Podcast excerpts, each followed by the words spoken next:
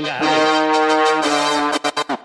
¿Qué onda, bandita? Bienvenidos a un episodio más del Breakdown. Yo soy Frank Reyes Ogazón desde Black Monkey y estoy aquí con mis co-hosts, Devil X. ¿Cómo estás, hermano? Muy bien, hermano. Muy contento de estar aquí el día de hoy. Esa es. También estamos aquí con nuestro otro co-host, Quizler de Born MX. ¿Cómo estás, hermano? Muy bien, muy contento de estar aquí. El día de hoy tenemos un capitulazo en donde sin duda se hizo presente la norteñización del, del programa. Entonces, Absa G, ¿cómo estás, hermano? Bienvenido al Breakdown. Un Un aplauso para el aplauso, un aplauso. invitado. Ey, ey, ey, ey. Let's fucking No, go. estoy, estoy bien contento, güey. Estoy bien emocionado y agradecido de que me abran las puertas para estar aquí. Nosotros- corazón. No, no, no, nosotros encantados de tenerte aquí. La realidad es que creo que vamos a tener un buen cotorreo, estamos echando una chevecita. Este, y pues me gustaría como tal vez romper el hielo. A la ver, a ver, conversación. a. Inicialmente, o sea, como que me gustaría mucho hablar de tal vez eh, tu proyecto, el lugar que juega dentro de una escena ascendente dentro del hip hop rap mexicano. Pero para poder contextualizarnos un poco eso, me gustaría empezar con la primera pregunta. ¿Qué piensas tú actualmente del hip hop y el rap mexicano? Eh, en cuanto al rap mexicano, güey, o sea, yo crecí toda la vida escuchando rap mexicano, güey. Eh, nunca he escuchado música en inglés así bastante porque siempre me ha gustado de que digan algo, o sea, de que escuchar el mensaje y de que pueda yo conectar con eso. Entonces, por eso yo empecé escuchando como el rap mexicano más alternativo, como lo es Tino, güey, el, el Jera, el Charles, el, el Adán Cruz, güey. Entonces, el, el crecer escuchando eso con mis compas en el, en el entorno, pues si yo soy de Chihuahua, de un barrio, eh, dicen que es peligroso, la neta, nunca me han asaltado. He asaltado, pero nunca me han asaltado. Em, y la neta, o sea, de que, o sea, es del sur de Chihuahua, es una zona normal, no podría decir que culera, que, que chida, normal. Y pues yo y mis compas tenemos un contexto bien parecido, güey, familias similares. Entonces, con mis compas de mi generación, era de que cuando nos juntamos, que empezamos a pistear a los Ajá. 15, 14, Ajá. güey, en morrillos, llegábamos así de que, eh, güey, escuché esto, güey, chécate. Y siempre a ver quién traía la- las rolas más chidas, ¿no? Ajá. Entonces, en ese entonces fue cuando descubrimos un chingo de raperos y esa, eh, como ese entorno, eh, estar escuchando a estos artistas que eran emergentes en esos momentos, que apenas estaban saliendo, eh, fue donde lo que neta nos crió, güey, porque éramos morros vagos que nos juntábamos en las tardes sin nada que hacer y sin supervisión adulta, con una caguama cada quien y una bocina, entonces sentíamos que el mundo era nuestro, güey. Y de ahí partimos para, para empezar a escuchar este, el, el hip hop mexicano. Y por eso neta, o sea, yo me crié escuchando eso y crecí escuchando eso, o sea, ver la evolución de, de esos artistas que yo, que yo escuchaba en ese momento, güey, eh, para mí fue muy gratificante porque es como haber crecido con ellos. Mm. Entonces, para mí el, el rap mexicano es mi vida, güey, y por eso empecé a rapear, porque yo veía a estos raperos y decía, güey, siento que son bien cool, que, que se la pasan bien chido, güey, que salen con morras guapas, que pistean bien a gusto, güey, y aparte que, no sé, los beats que usaban, la manera en la que cotorreaban, güey, eso fue lo que me permeó a mí y, dije, quiero hacer esto, güey. Aparte es una corriente de rap creo que distinta. O sea, por ejemplo, ahorita que estabas diciendo los raperos, que nombraste que es como Tino, Adán Cruz y así, es una corriente diferente. Yo pensé que ibas a decir como algo más... eh, como lo que está acostumbrado la banda De que rap que da. Ajá, sí, sí, sí. O sea, como contra el machete, violadores del verso. Ajá, De que mi papá me puso un cassette. Ándale, sí, pero, sí, pero también está chingón porque en tema Es otro edad, polo. creo que te tocó una segunda ola o una tercera ola, no quiero ponerle un nombre Ah, de como- tal ola, pero creo que también está interesante ver cómo estas influencias ya de nuevas generaciones afectan a los proyectos a futuro, como tú en un futuro probablemente a los que estén empezando puede ser una influencia como ellos Que digan, el Abel pistea bien chido, Sí, dale con morras guapas. Oye, no, trae tenis chidos. Sí, exacto, güey. sí, no, no, sí. O sea, es como un rap más para, para, el nuevo- para que el nuevo público lo escuche, ¿no? O sea, quizás Exacto. no Yo creo que es más amigable. más claro. amigable. Ajá, más cotorrero. A mí siempre me ha gustado cotorrear, güey. Siempre fui bien vago en la escuela. Siempre me la pasaba reportado con citatorios, güey. Suspendido. No, pe- Pequeña pausa. Dinos algo por qué te hayan suspendido. Güey, la neta, güey, por puras mamadas. Por, en vez de llevar zapatos, traer tenis, güey. Así de que vans negros, güey. Que para que parecieran zapatos, de que traer el copete largo, güey, porque Adán Cruz traía un copete bien largo y yo y mis compas queríamos traer el copete largo porque así lo usaba ese güey, ¿sabes? Sí. Claro. Entonces, también me suspendían por, por contestón, güey, de que no me dejaban los profes de que me decían algo y yo le contestaba. Por decir, tenía un profe, güey, el profe García, un saludo si, si está viendo esto, que no creo, porque no creo que escuche mi música. Este, Pero es fanático del breakdown. Sí, es Sí, muy es fanático, del breakdown, no se lo pierde. Comenta en todos. Sí. Güey, eh, mis respetos para el caballero, güey. Eh, pero en, ese, en la secundaria yo era bien vago, güey. Entonces, un día, güey, este, yo llegué a la secundaria, eh, me habían reportado por traer el pelo largo y ya era de que el último reporte, si no me corrían. Entonces, yo la neta, o sea, siempre fui como bien independiente, nunca le pedía feria a mis jefes. Eh, había una máquina para cortar el pelo ahí en el cantón. Entonces la agarré y me peloné, güey, para que no me fueran a, a correr, güey, la neta. Ajá. Entonces, eh, llegué pelón, güey, y llegar pelón a la secundaria de repente, te traer un copetote y luego que llegues pelón a la Ah. secundaria, güey, te cagas, machín. Claro. Y, y, güey, y el profe, lo primero que me dice es, el profe tenía una voz bien particular, entonces me decía, señor Salinas, qué feo se ve pelón. Así, güey, enfrente del, del, del salón. Y el profe, güey, tenía unas entradas un poco prominentes como hasta aquí, güey. Sí, sí. Y lo primero que se me ocurrió, le dije, pues se perdió a mi mamá crecer. Y pues Sí, todo el, cal- el, el salón se rió. Y el profe como, no me, no me reportó, pero como que se molestó. Y luego, güey, me doy cuenta, como que se agacha. Y en, en la, aquí, güey, o sea, cuando, donde empezó la entrada, tenía un grano, güey. Entonces le digo, eh, profe, tiene un grano en la frente.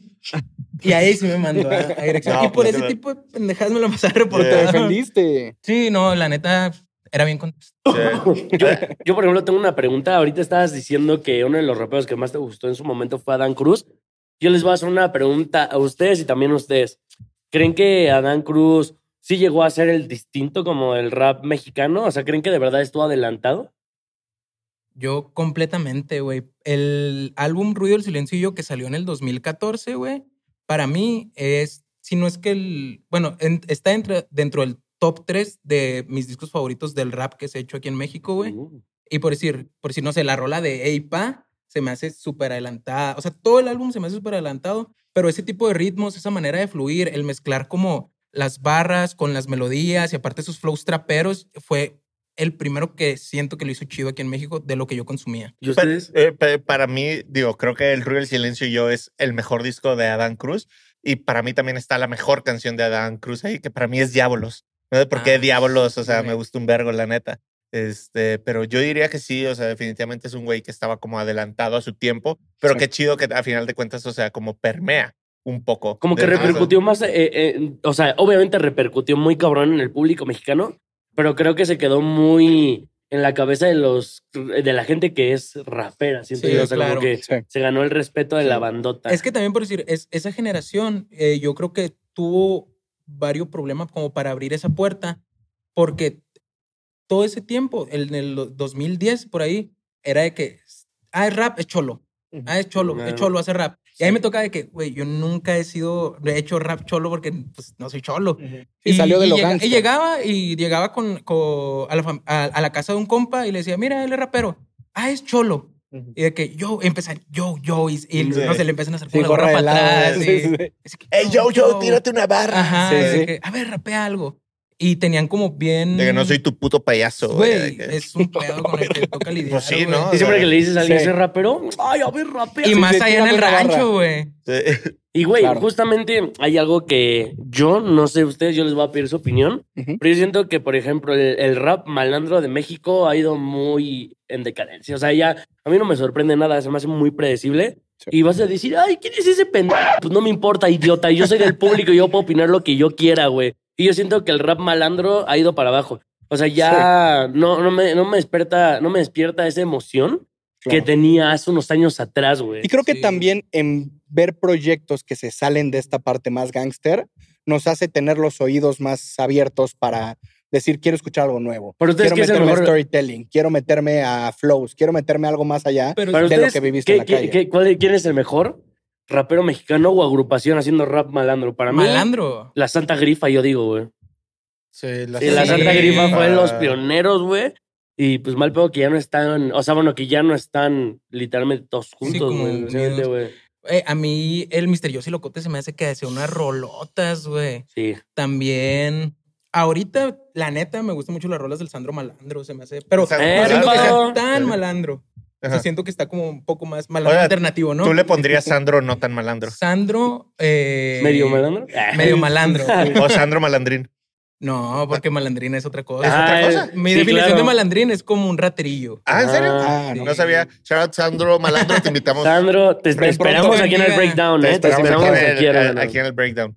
Este, ay, te iba a decir algo de esto. Ah, que me llama mucho la atención lo que mencionas de, oye, pues yo crecí escuchando música en español y el rap y el hip hop, etcétera. Por ejemplo, ese es un caso completamente diferente a mí, que yo entré al rap mexicano yo creo que como hasta el 2017, que Ah, descubrí ok. que era un güey que había que se llamaba Alemán y había otro güey que se llama Jeremix y esa fue mi introducción a este Ah, género. O sea, pero ok. yo, o sea, crecí escuchando que Eminem, Drake, o sea, como Ah, toda esta claro. cultura Ey. anglosajona. Pero no me digas que no A mí- escuchaste Cartel de Santa. ni Ah, modo. no, pues claro. a mí me sea, pasó al revés. Yo, eh, Kendrick Lamar, Tyler Creator, Drake, los empecé a escuchar en el 17, 18, güey. Mm. Ok. O sea, que esa música empezó a llegar a mí Hicimos mucho. esto. Ajá, Sí, güey. sí, sí. O sea, exactamente.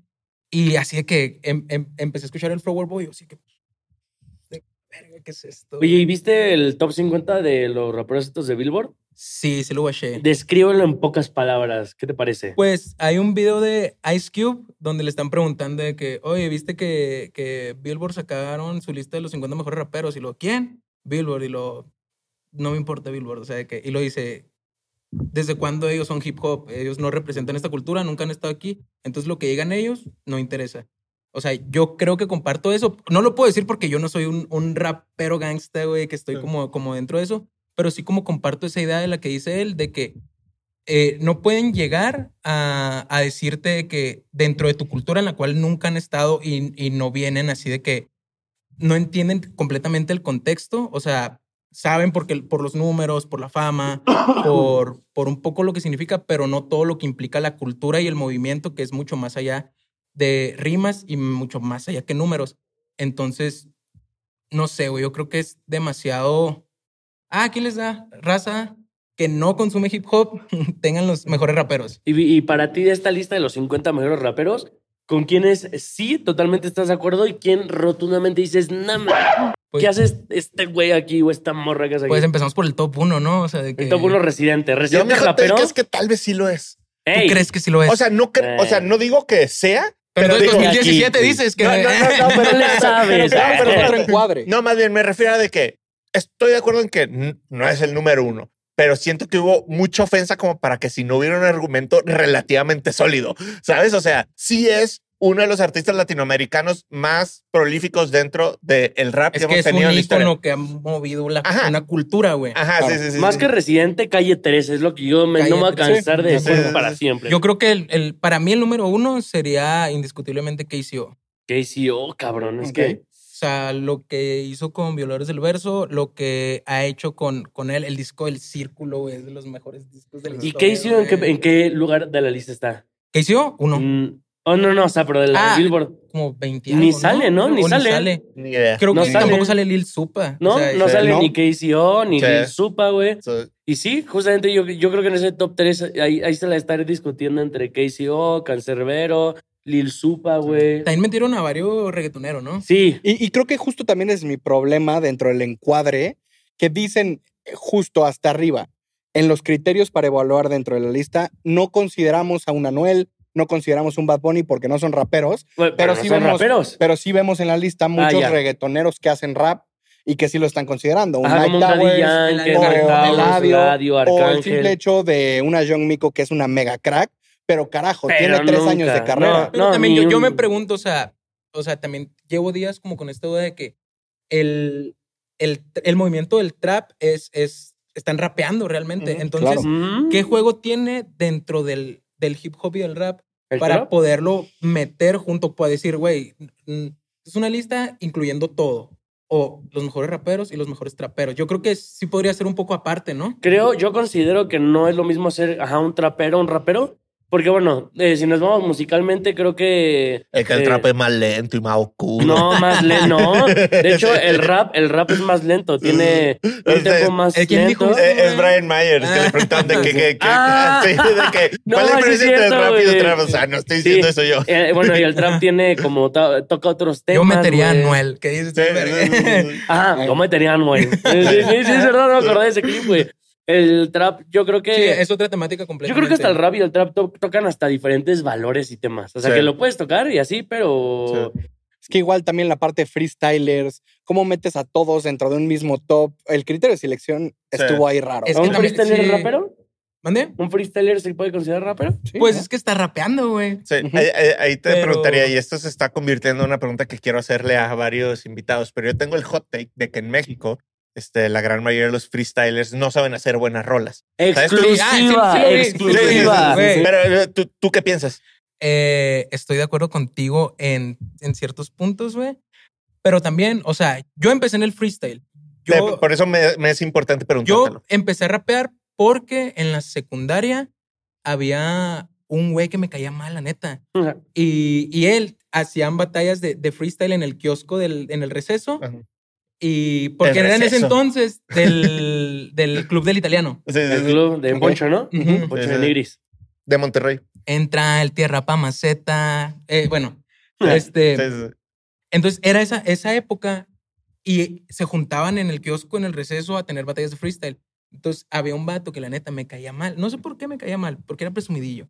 Ajá. Y yo dije, quiero hacer freestyle para ganarle. O sea, yo la neta ya escuchaba cosas como, eh, pues, Cartel. O sea, no te puedo decir que mi primer acercamiento al rap es Cartel, porque el Cartel yo siento que lleva muchos años siendo mainstream. Sí. Eh, yo no quiero ser rapero por cártel. Lo escuchaba, pero no, no fue por lo que yo me metí a esto. Pero sí al freestyle empecé a meterme a las batallas de que mi primer freestyle lo escribí, güey. Ese de que, ¿qué rima con este güey?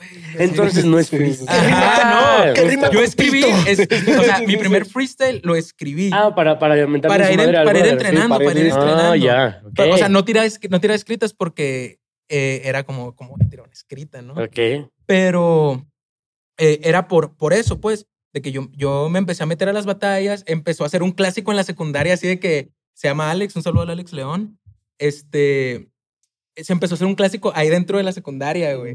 Ujú. Entonces era de que ya hasta cuando había como eventos de, de las plantillas, se llaman, como la plantilla café, sí, que sí, vota sí, por... sí, sí. como, eh, era de que su plantilla contra mi plantilla y de que se llenaba y de que con micrófonos. Sí. Y esa vez fue, siempre me ganaba, la neta siempre me ganaba porque ese güey llevaba rato haciéndolo. Entonces, güey, la única vez que le gané fue la única vez que batallamos con micrófonos. Entonces, para- No. eso fue como la victoria que... Sí. Sí, sí. Verga. Y, y de ahí, o sea, ya cuando estaba empezando a freestylear y hacemos eso, pues se perdió la enemistad, o sea, empezamos a, a- a convivir más, empeza- se empezaba a hacer el círculo, entonces se empezó a hacer una escena ahí de, de freestyle. Y dentro de los freestylers estaban, estaban empezando de que, eh, güey, escúchate esto, de que Aleptos, güey, de que el, el HP, de que el Manotas, y de que to- toda esa onda del, como el rap game más underground, Ujú. del Danger, güey, el Danger es de los mejores la neta. Sí, es muy bueno, güey. Sí, entonces, de que ahí empecé a escuchar y de que así empecé a escuchar una- unas rolas del, del HP que me volaron la cabeza, empecé a escuchar clásico en proceso de Leptos 1 que cuenta como su, su trayectoria dentro Ajá. del rap. Entonces, me gustó mucho como el storytelling y cómo me iba envolviendo. Entonces, yo lo escuchaba y, y me hacía sentir parte de. Entonces, es ese como, ¿cómo te puedo decir? Que te, que te hagan sentir parte de, que tú vayas sintiendo lo que él escribe, porque la neta, güey, yo soy bien fan de las lyrics, güey. O sea, sí, me gusta mucho la música que dice cosas y que te hace sentir cosas con lo que dice y más que nada que te identificas. Entonces, como ellos contaban historias eh, con las que yo me iba in- identificando, como por ejemplo de que, ah, me bañé con agua fría en la mañana y de que, porque se acabó el gas y de que voy al jale en el camión y todo ese tipo de cosas. Yo decía, güey, súper soy. Soy ese. Soy ese. Soy Soy ese. ese, soy ese, Soy güey. ese. A ver, dame rápido. ¿Cuáles son tus top tres freestylers de México? Freestylers. Uh, Pues, Contando asesino. Sí, Sí, pues sí, claro. sí. O sea, porque, Pues es que sí, asesino ya es como de que, güey, que, sí. no, que no te ponga asesino es porque... Sí, claro. güey, asesino, Sí, güey. O sea, asesino, obviamente, Claro. güey. No. Eh, asesino. No, o sea, sí, sí sigo el freestyle porque me gusta, me gusta mucho cómo freestylea Ari Carrillo, güey. Y es mi gallo para la nacional. Creo que es esta Ari. semana o la que sigue, ¿no? La que. Sí, sigue. ya va a ser, ya va a ser la nacional, güey. El Ari Carrillo. Hay un homie de Chihuahua que se llama Nota Roja, güey. Ah, Nota Roja es buenísimo, güey. buenísimo, güey. Que es buenísimo. Eh, ¿Y se, se inscribió ahora el- con él? Sí, está, está dentro de los clasificados a la nacional. Este también es Damián SNK es buenísimo. También es de. Guadalajara, ¿no? Es de Guadalajara. Puta, también, está es con los de. Yo TV. Ah, ¿a ¿poco? Eh, sí, Ah, ok, ahí, ok. ahí- ahí está el programa con él. También hay un güey de Ciudad Juárez que ha estado en varias competencias que se llama Chávez, con X. No sé si lo hayan visto. Creo Ha estado sí, en la güey. nacional ¿Cómo es? pasada. ¿Era de lentes? Es un güerito, medio Ah, no. rellenito. No. En, la, en la Red Bull pasada batalló contra Joyker en la primera. Fue réplica y estuvo muy buena. Creo que fue la mejor batalla de ese Red Bull. Chávez, güey, no me acuerdo, Chávez güey. rapea cabrón, güey. Oye, ¿y crees que dentro. Yo te voy a decir mi top tres, Ah, bro. dale, dale, por ¿Eh? favor. cabrón. Cálmate. Hizo la pregunta para Eh, decir su top 3 de este Sí, señor. no, pues de hecho le hizo quiz. Por Yo les voy a favor. dar mi top 3 histórico de México, güey. Ah, Sí, ok. Chingas a tu puta Sí, madre. así que cállate, bro. Sí, sí, buenísimo. El primero, indiscutiblemente, asesino. Pues es que ese ya es Claro. de entrada. No es como de que, güey, si no lo dices. Yo digo que Segundo. estaría bueno no incluirlo, ¿no? O Ok. sea, porque es como Ok.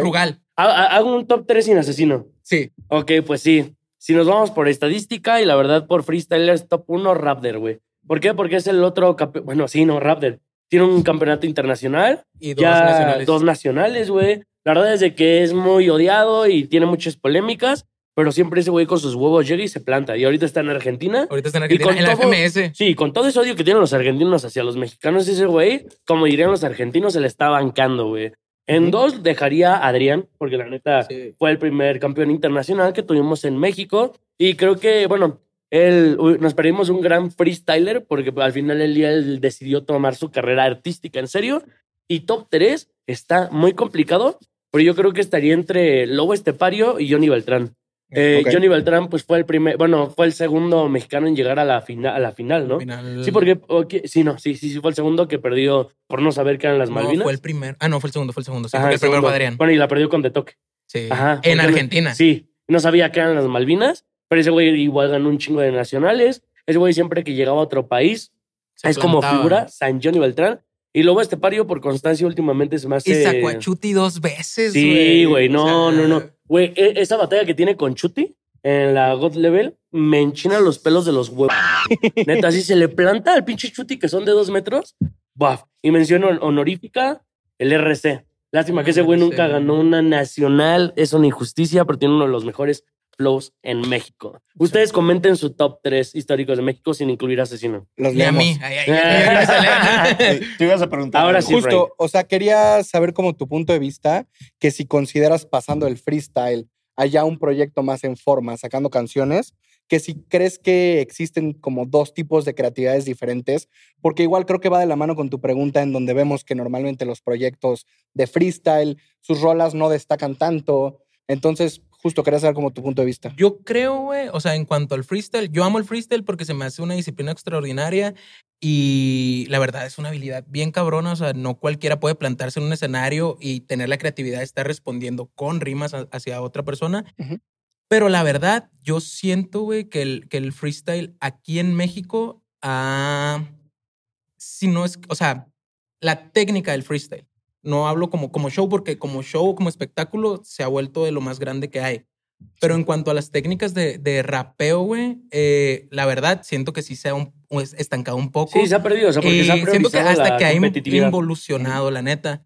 Porque antes yo recuerdo que era como un, un malabareo de flows, este, de técnicas, de metriqueo.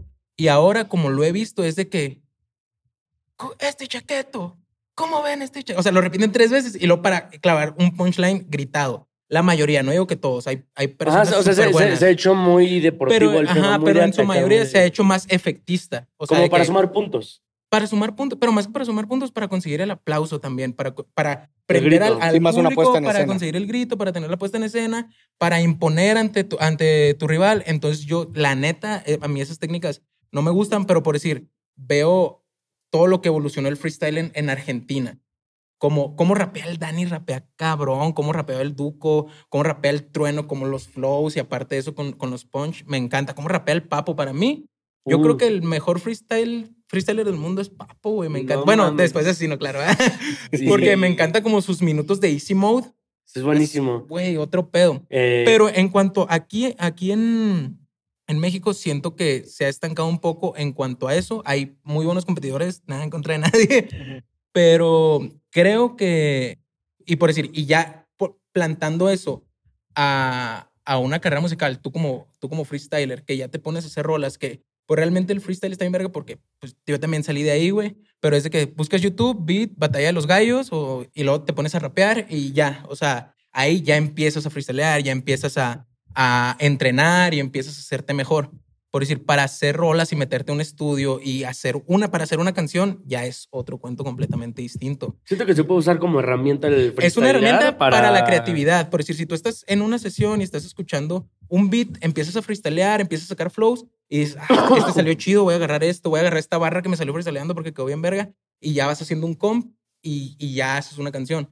Pero por decir, he visto, o sea, a lo que yo he visto, lo que conozco, he visto muchos freestylers que no saben hacerte una rola, que empiezan a, a escribir y, y, y te avientan todas las 16 barras planas y que sin tanta estructura, sin tanto, eh, con un solo flow. Entonces yo creo que es distinto, es diferente y es pues un poco más complicado. Ujú. Y, y sí, o sea, yo creo que, porque por decir, ¿qué freestylers han, o sea, ya competidores? Ah, logrado A nivel nacional. condecorarse en la música mexicana. Exacto. Sí, Aparte de Adrián. pocos. Eh, por ejemplo, lo que nos estaba platicando ahorita Farus Fit es de que, bueno, él era freestyler, pero él nunca fue su objetivo como tal el ser el mejor Era muy buen freestyler. freestyler, Ajá. O sea, él lo hizo más como para que la gente dijera, "Ah, ese, ese morro le mete y poder escuchar sus rolas. Pero sí, realmente freestylers mexicanos que la hayan, la hayan pegado Sí, en la música, profesionales. no.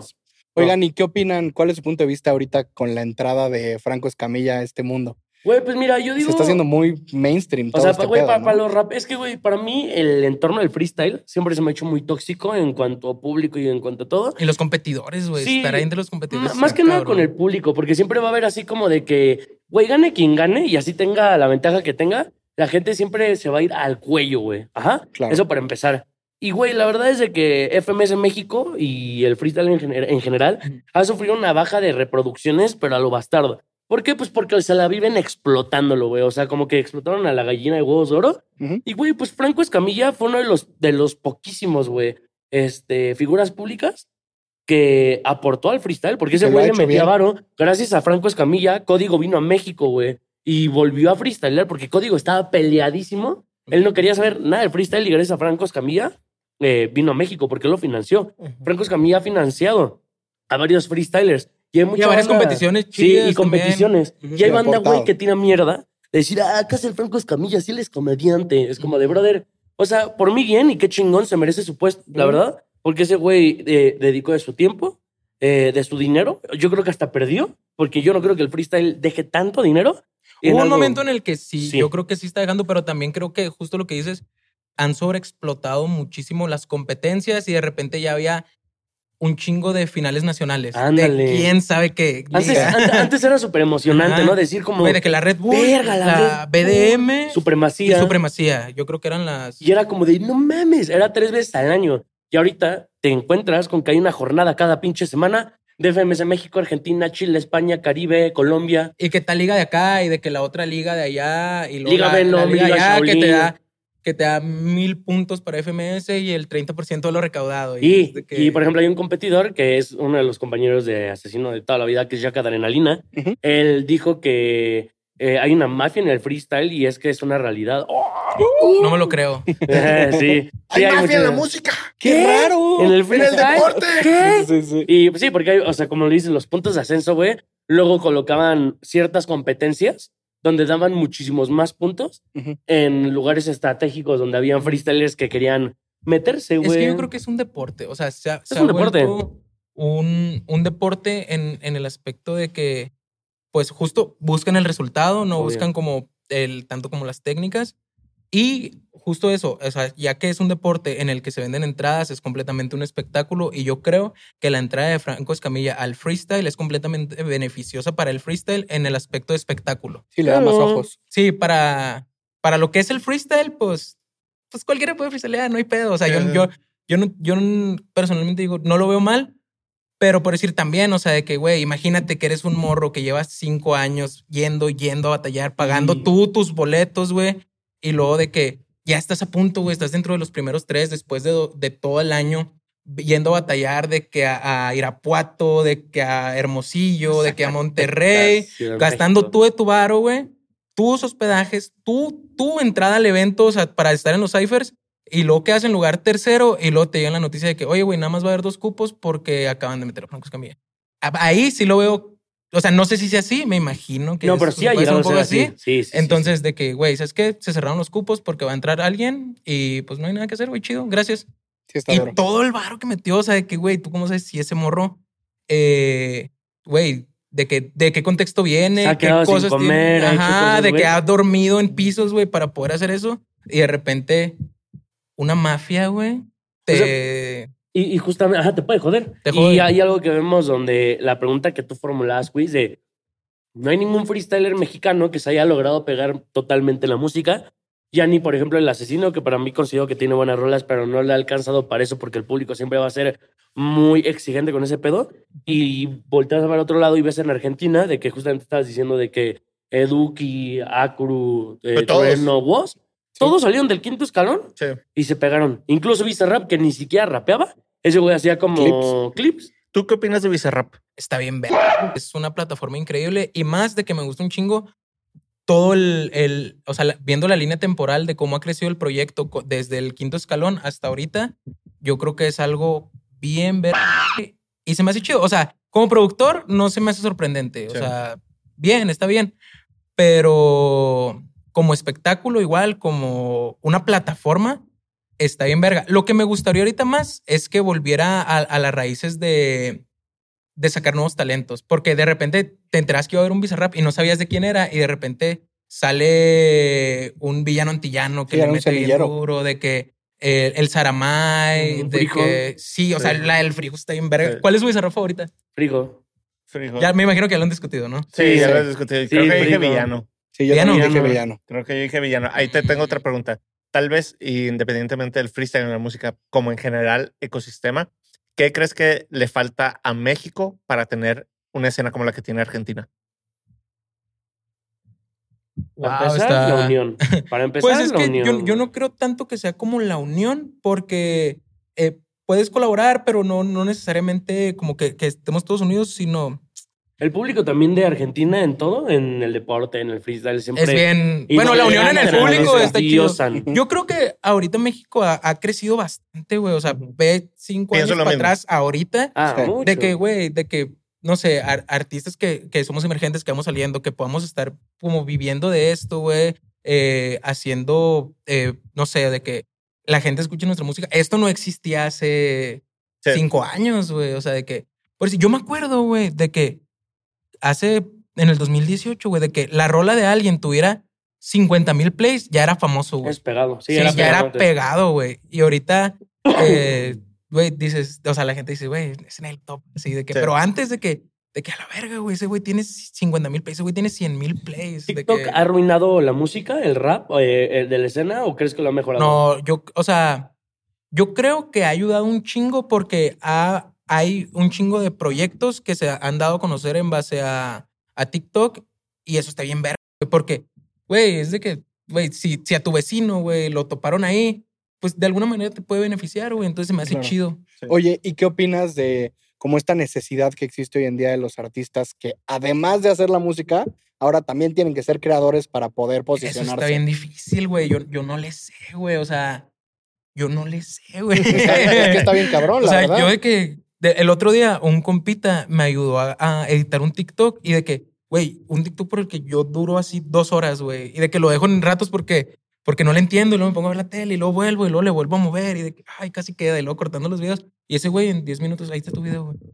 Güey, es bien complicado y más de que, por decir, como uno como artista independiente, güey, pues tienes que estar viendo de, de cuáles son las rolas que sigue, de que, prim- primero que nada, hacer las rolas y luego enfocarte a la mezcla, el máster, la portada, el video, la estrategia, eh, hacer el, el- el- la campaña, el boletín para prensa, o sea, tú hacer todo eso y aparte conseguir la feria para pagar todo eso y luego todavía hacer TikToks. Ah, y luego mandar a hacer el video y que estar haciendo correcciones al video. O sea, es un, es, se me hace bien complicado, pero yo creo que mucha gente lo, lo sabe aprovechar chido, a- aprovechar chido y no hay nada más que adaptarse. O sea, a- o te adaptas o te mueres. Pero entonces es de que como artista independiente tienes que, apren- tienes que saberlo porque es la herramienta que está. No puedes estar peleado Claro. con una ola. Tú no, tú no le vas a ganar a la ola, güey. O sea, tienes que Sí, nadar en ella, tienes que surfearla.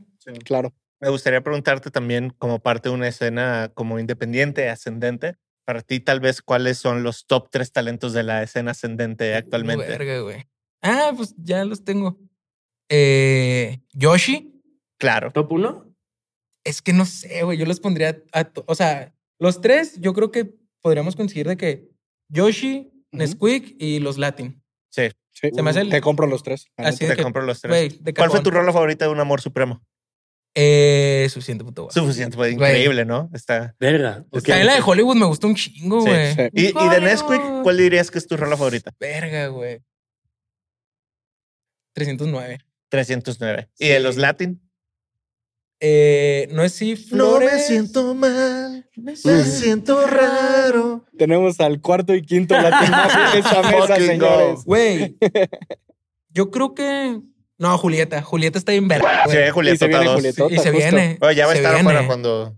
Sí, sí. O ¿Qué sea, es opinaron de Julietota? tiene- Déjenlo en los comentarios. Sí, sí, sí, sí, sí. Es la que tiene una otra al final como de perrito. Me estoy Sí, exactamente, Es muy exactamente. bueno. Sí, sí, Deberían de sacar ese perrito una canción. Ya de- Ah, pues Es es lo que sale. güey. Sí, ya va a salir. Ah, neta. Ajá, Sí, es sí, como sí. el extended siendo como una parte de Eso está bien Yo me quiero ver raspando mezclilla. esa cosa. Güey, por decir, por decir. Y, y, bueno, al menos como en, en Squeak y en Latin Mafia se me hace bien interesante el auge que han tenido en- con las redes sociales, güey. Claro. De que, güey, yo me meto a TikTok y de que me salen un chingo de videos que hacen los fans con las canciones de ellos, güey. Sí. Sobre todo más del que les va bien. Sí, machín. O sea, no, No, también el del, fanbase del, del Rodri está cabrón. Güey, No, o sea, fanbase Nesquik sí, sí, sí. O sea, de hecho, yo me di cuenta que Nesquik hace poco ya empezó a, a meterle más a TikTok. Sí, claro. o sea, como claro. que ya se involucraba más porque antes subía muy poco. Sí, a mí se me hace bien perro eso porque se me hace como que, que trae, o sea, obviamente también es planeación, tienen, tienen su equipo y también tienen la magia, güey, de que, o sea, está bien verga que sube, por decir, el Rodri sube un TikTok y le va bien verga, güey. ¿Cuándo Es tenemos chido a Nesquik aquí al Rodri.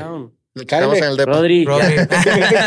Ahorita llegando a la casa. rato. Lo, hablamos llegando a la casa. No, para mí yo creo que esos podrían ser el, el top 3 de Claro. talentos emergentes.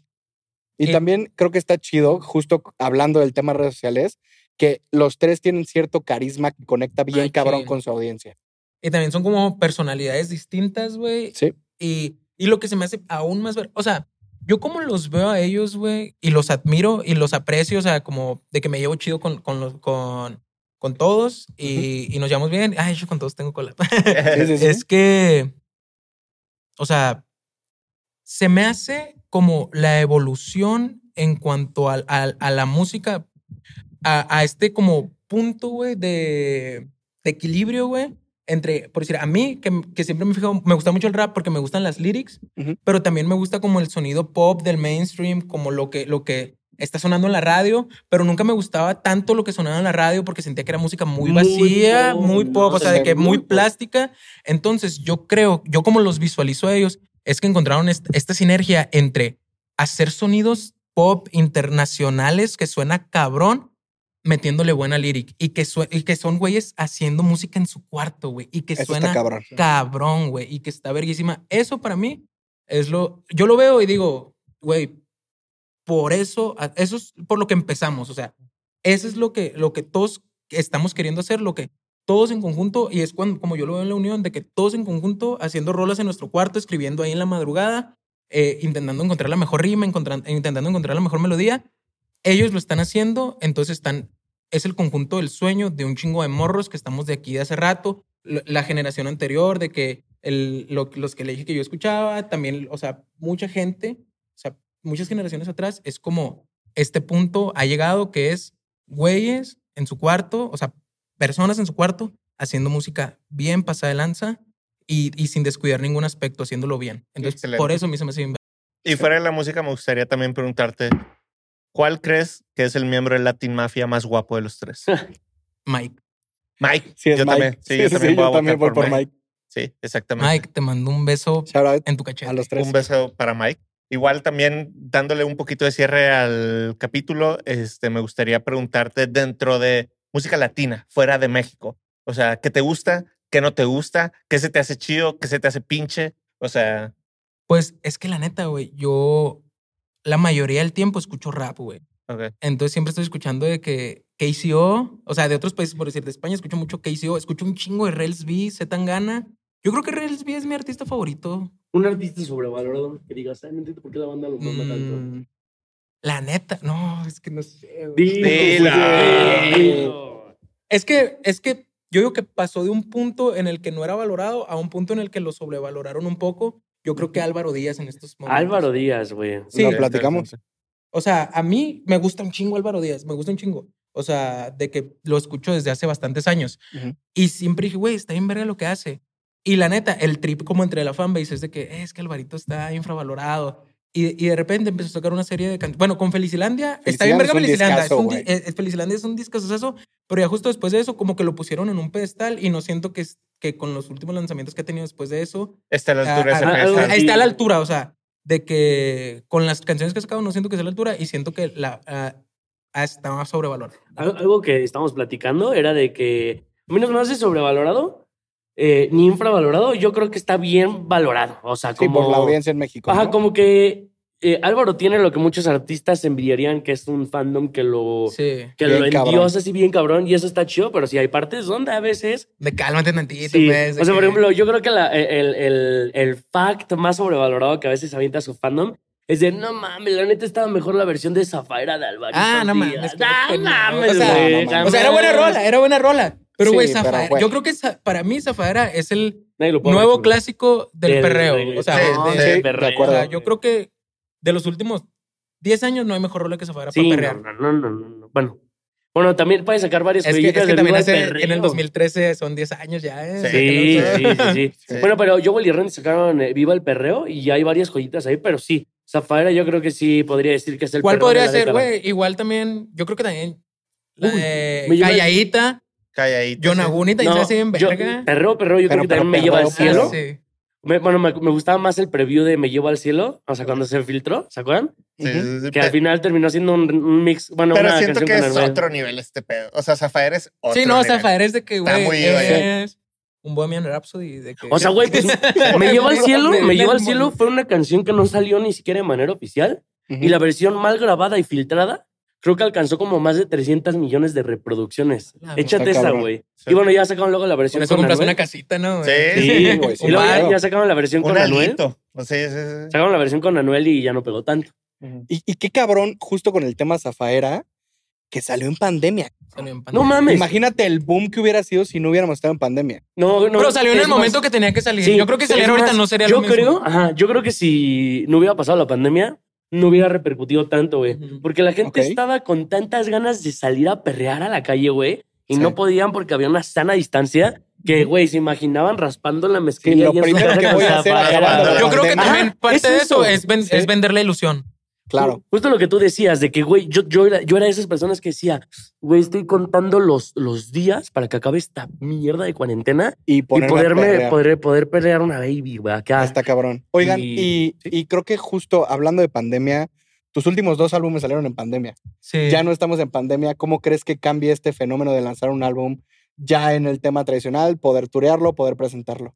Güey, es curioso porque yo creo que para, para bastante gente a lo mejor piensa que es un proyecto como de pandemia, ¿no? Porque justo los álbumes salieron en pandemia. Pero, por decir, el, a mí me pasó algo- pues no tan gacho, la neta fue aprendizaje de que eh, justo antes de pandemia yo firmé un contrato de distribución y me dieron la lana con la que pude financiar el, el disco que saqué, el primer disco que es Cactus, vayan a escucharlo. Este, y la neta, me- en cuanto agarré la feria, me lo gasté todo para el álbum, güey. Y que yo me quedé así de que dije, ah, bueno, ya tengo como dos shows ahí en el siguiente mes. eh, ya tengo varios pedidos de merch. Con esto me aliviano chido. Y, y cuando, no sé si mucha gente no sabe, cuando, un- cuando te dan un adelanto en una distribución, una disquera, tú no recibes ingresos de, de tu distribución hasta, Hasta que, que se se cubra el, hasta- ajá, hasta que se cubra el préstamo que te dieron. Entonces yo no estaba recibiendo nada de mi, de mi ingreso. Y dije, no, con esto me aliviano, no hay peo. Y ¡fum! Pasó, empezó la, Pandemia. la pandemia, güey. Entonces fue algo bien complicado porque ya tenía el disco, o sea, ya tenía todas las producciones pagadas, los videos. Fue de que, y para vivir cuatro meses de que, tres, tres, ponle, Ujú. ahí de que Ujú. tranqui, normal. Este, dije, huevo, ya, ya está todo chido. Y de repente, güey, llegó la pandemia, güey, se cancelaron los shows. Este, me cancelaron las merch que me, o sea, vendí un poquillo de merch. Ujú. Este, y de que me acabé el varo, güey. O sea, para mí fue algo complicado porque ya cuando firmas un contrato ya dices, güey, lo estoy logrando. Está bien. De que, de que dices, güey, está bien chido. Yo ya soy profesional en esto. Y fue un golpe de realidad en el que, güey, me tuve que volver a meter a chambear. O sea, yo cuando saqué mi primer disco y ya estaba viéndole eh, pues medianamente bien, güey. Y, y tú veías el Spotify y decía, ah, ahora este güey tiene varios oyentes mensuales. Yo estaba en la maquila, güey. O sea, trabajando en la maquila en la línea de producción y diciendo de que, güey, me van a descontar, falté ayer, güey. Entonces sí fue como, como la, la pandemia fue algo bien complicado, pero la neta fue un chingo de aprendizaje porque aprendí cómo tengo que administrarme, qué son las cosas que, que tengo que, que hacer, qué son las que no tengo que hacer, que son precisamente las que hice, pero ahora que ya aprendí, sé que no me van a volver a pasar. Eh, pero es, es complicado porque como estar sacando música en pandemia, o sea, haber sacado música en pandemia, los, los álbums y, y querer dar a conocer el proyecto ya teniendo como el, el- el empuje de poder hacer un álbum, eh, fue bastante complicado, pero gracias a Dios, pues ahorita aquí estamos, ya pasó eso. ¿Y lo lograste, de- bueno, lograste como que devolver el dinero? Sí, o sea, hace un año más o menos. Ok. Pero fue un rato de que, a la verga, viéndotelas bien complicadas, güey. Sí. Pero Ah. es lo chido. Hay que aprender a administrarse. Si firman un contrato de distribución, no se compren un carro lo primero que hagan ni nada. Sí, no, Inviértanlo. sí, Al final del día es dinero que tienes que devolver. Sí. Sí. Exactamente. Dinero que se hubiera devuelto mucho más rápido si sí hubiera salido el remix de Te Marqué Pedo. Güey, ese remix estaba chido, güey. Pero, güey, también, o sea, yo entiendo completamente. Si te marca el Nodal y te dice, quiero salir yo en la rola, sí. ¿qué le dices? Ni modo Sí, que le dices, oye, güey, es que sabes que, pues invitamos O a un sea, artista emergente. O sea, tú ibas a salir en Te Marqué Pedo Remix. Sí, ¿Y yo iba a salir en qué el pasó? remix Nodal.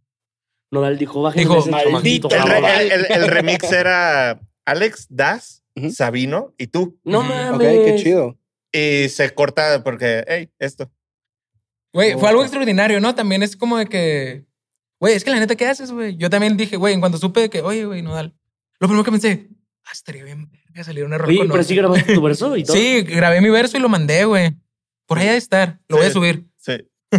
Cabrón. No mames, Oye, qué feo. Y justo platicando que pues vienes del norte, has tenido etapas en las que te vienes a vivir a Ciudad de México.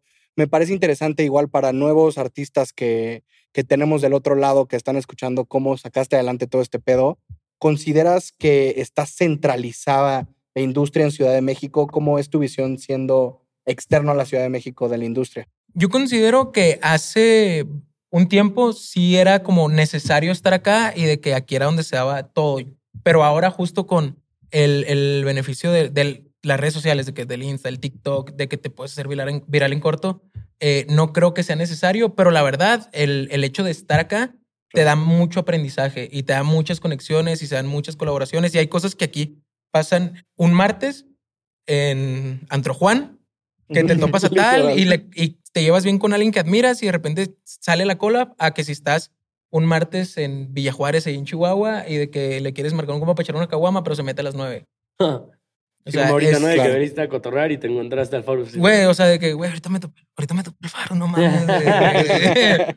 güey. O sea, también de que, hey, qué loco, güey. Y es Claro. miércoles. Ah, el miércoles, güey. Es miércoles. Y, y no consi- yo no considero que sea necesario, o sea, yo digo que puedes sacar adelante tu proyecto, pero a lo que siempre le digo a, a homies, a, a racita que va empezando, que me preguntan, es que hagas conforme a tus posibilidades. O sea, no puedes empezar por el techo, güey. O sea, tienes que empezar por lo básico, que es hacer las rolas como a ti te gustan, que quede bien. O sea, primero que nada, hacer rolas y luego de que, ah, ¿sabes qué? Quiero hacer mejores rolas, ¿sabes qué? Quiero tener mejores producciones, quiero tener mejor mezcla y master, quiero tener mejor video. Entonces, ya cuando vas acercándote a eso, tú- claro, si eres de provincia, no si eres de equipos. Sí. Claro. Igual con una buena rola, es- o sea, güey, un- o sea, cuando una rola está chida, así la hayas grabado en un teléfono, Ajá. O sea, o sea, si a la gente le gusta y se tiene que La pegar, bebé la grabaron en un pinche teléfono. No ¿Cuál? sé si la grabaron en un teléfono, pero la bebé, la original suena bien culera, Ah, sí, mezclada y escucha. masterizada. Sí, Sí, sí, sí. sí. Acá como tapado así. Sí, Sí, sí, exactamente, con un sí. calcetín en el iPhone. Ajá, pero el pulp es un vol- cartón de huevo, ¿sabes? O sea, que- Pero volviendo a eso, yo digo que, o sea, como si eres artista no de otro lado, eh, tienes que enfocarte primero en empezar a hacer el arte, en darlo a conocer, o sea, Claro. darlo a conocer a través de las redes sociales, de las herramientas que tengas, conforme a tus necesidades. Porque me ha tocado raza que empieza a hacer una rola pensando en dónde la va a cantar.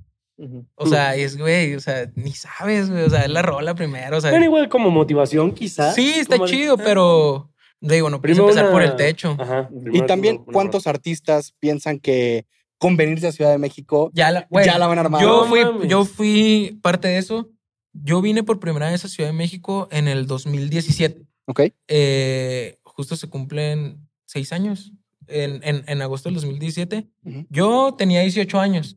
Ahorita tengo 24, ya me lo cumplo los 25. Yo tenía 18 años la primera vez que vine a la Ciudad de México con tres amigos, con dos amigos, que son con los que tenía mi crew de freestyle, que nos llamábamos los Cactus, era nuestro crew de freestyle y éramos los que íbamos Ok. a freestylear a la plaza los domingos. Este, y nosotros decíamos, güey, fíjate que cómo se conecta esta historia, está curioso.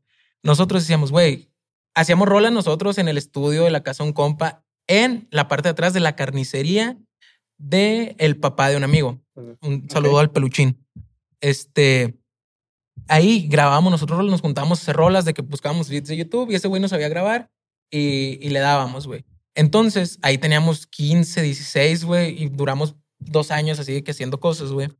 Y de repente eh, un compa dice, güey, la neta estaría chido irnos a Ciudad de México, allá es donde está todo, ahí es donde eh, están los artistas que, que sí la rompen, güey, yo sin tener ni una idea de qué es lo que es estar acá, nadie de mis conocidos había vivido acá, güey, o sea, nadie mi familia se dedica a la música ni nada, güey.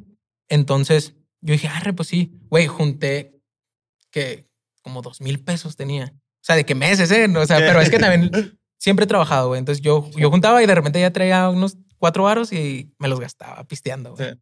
Y nos vinimos con bien poquita feria. Nos vinimos con dos meses pagados de un hostal ahí por el, por el mercado Jamaica, la colonia Merced. Este, tres güeyes en un cuarto sin tener ningún idea de contactos ni de nadie, güey, pensando que vamos a llegar a la Ciudad de México y lo vamos a romper. Y que vamos a ser los mejores raperos, el mejor grupo de rap, güey, que se ha, que se ha hecho en México. Sí, sí, sí. Y, y de que, güey, o sea, llegamos, güey, teníamos como dos mil, tres mil baros cada quien y nos la pasábamos yendo a comer taco chido, güey, de que dos semanas así de reyes, así comiendo chido. Ajá. Y un compa, güey, eh, justo, güey, había sacado el contacto de Farus Fit, güey, porque Farus Fit tenía el estudio de King Kong. Entonces él ofrecía producciones y grabaciones y te entregaba la rola y te hacía el beat y te cobraba como, no recuerdo, güey, sí, como 1500, 2000 baros o, o más, no sé, no me acuerdo. Pero el chiste es que ya habíamos cuadrado para caerle con él y al final no se armó porque ni a completábamos para una rola, güey, No con, con el. Varus, güey. Y, y ya nos sacamos el varo y yo empecé a trabajar. De los tres, uno se regresó a las dos semanas. Así de que dijo, güey, no, no la voy a armar. Sí. Y se regresó muy inteligente, güey. Sí. Eh, el otro homillo que se llama Yair Guerra, güey, que le mando un saludote también. Este, nos quedamos aquí, güey, y empezamos a trabajar, empezamos a buscar jale. Y la neta, las chambas aquí están bien castigadas, güey. O sea, buscamos así como en lugares cerca, güey, de que había un lugar que era una tortillería ahí por donde vivíamos y de que te pagaban 800 pesos a la semana por un horario de 6 de la mañana como a 5 de la tarde. Y güey, y eso a mí se me hizo, no es, es ilegal, ¿no? Un descanso, un eso. descanso quincenal, güey. Sí, no. un descanso quincenal, o sea, güey. Y, y total, conseguimos eh, trabajo en el Cinemex de Parque Delta. No, Ah, Ok. mira, no mames, Entonces, si fueron al estreno de It en el Cinemex de Parque Delta, yo les entregué sus palomitas. Y, y justo me tocó el estreno de It y ahí estaba trabajando, güey, de que tengo una historia bien curiosa ahí también, porque yo nomás traía unos Nike Guarache gris. No si sepan los Nike Guarache. Sí, sí, sí. Unos grises. Y de que en ese chamba nos pedían zapato negro o tenis negro y yo no tenía feria para comprar unos zapatos. Entonces compré una pintura nugget de los zapatos Sí. y Ajá. pinté mis tenis para poder trabajar, güey, porque eran los únicos que traía. Y, y total, ya está, y ya estaba chambeando ahí, güey. Y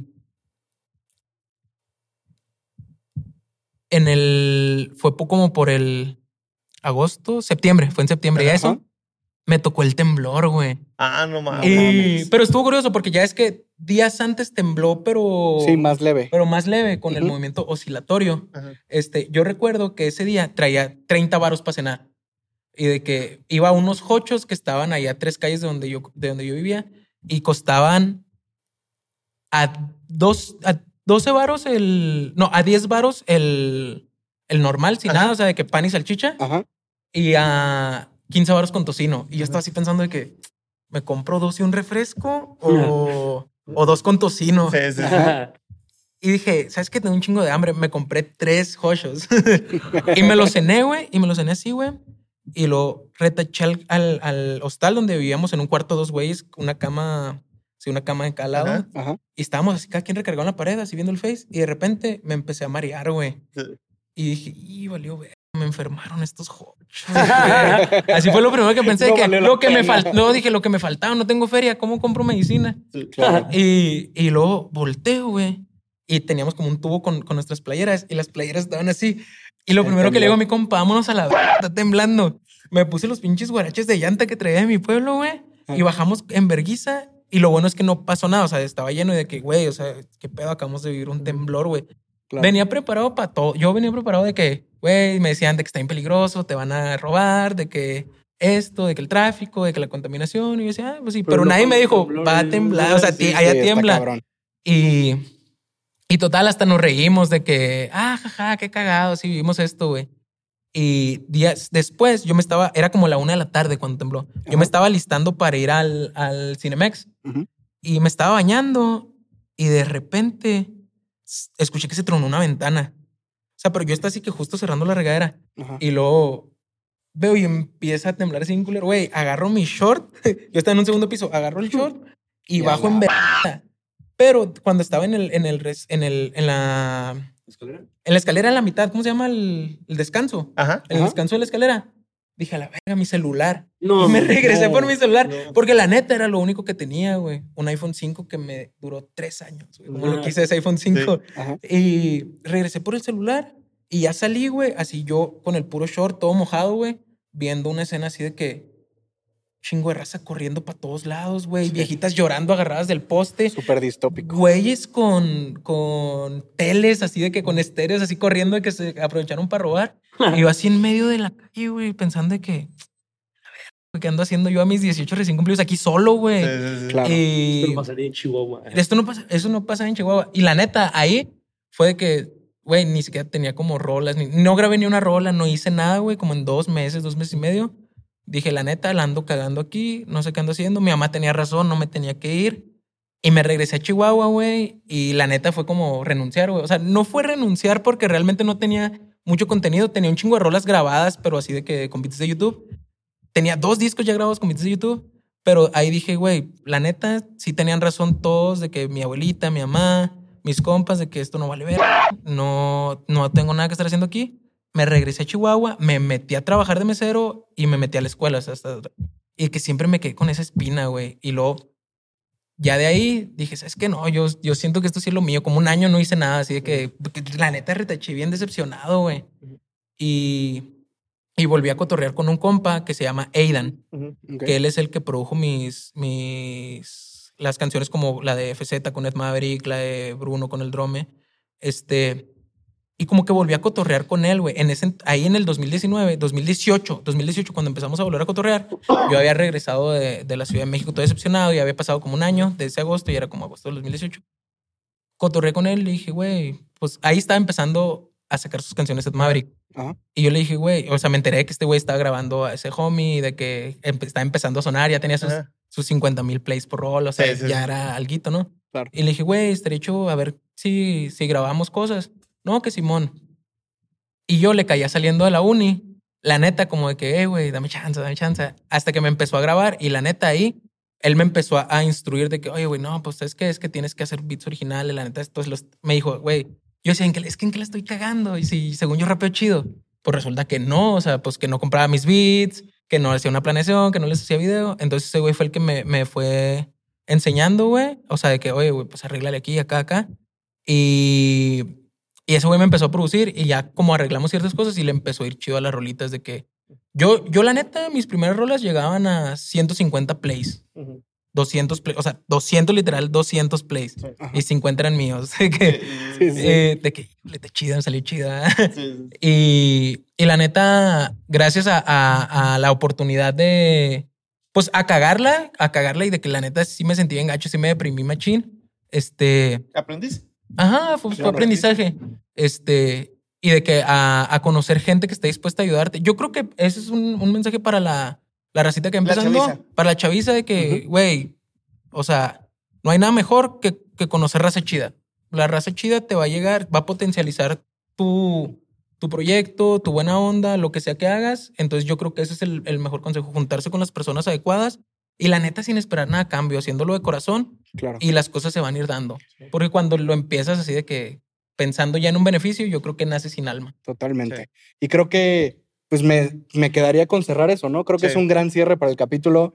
Ya se la saben toda la banda. Eh, escríbanos en los comentarios qué tal les pareció el capítulo. Y antes que nada, eh, redes sociales, ¿dónde podemos encontrar que viene? Eh, me pueden encontrar en el Spotify Esa. como ABSAG, A-B-S-A-G, en YouTube igual, en Instagram como arroba ABSAG, así todo junto, y en el Facebook como ABSAG, aunque ya casi la gente no usa Facebook, ¿verdad? Yo Solo uso Facebook todo. Yo uso Facebook y me la paso compartiendo memes. Ah, los televidentes de los Facebook. Eh, Facebook. muchas gracias por vernos. Ya saben nuestras redes sociales. Los leemos en los comentarios y pues nos vemos pronto. No, hombre, muchas, muchas gracias, por abrirme las puertas. Chao.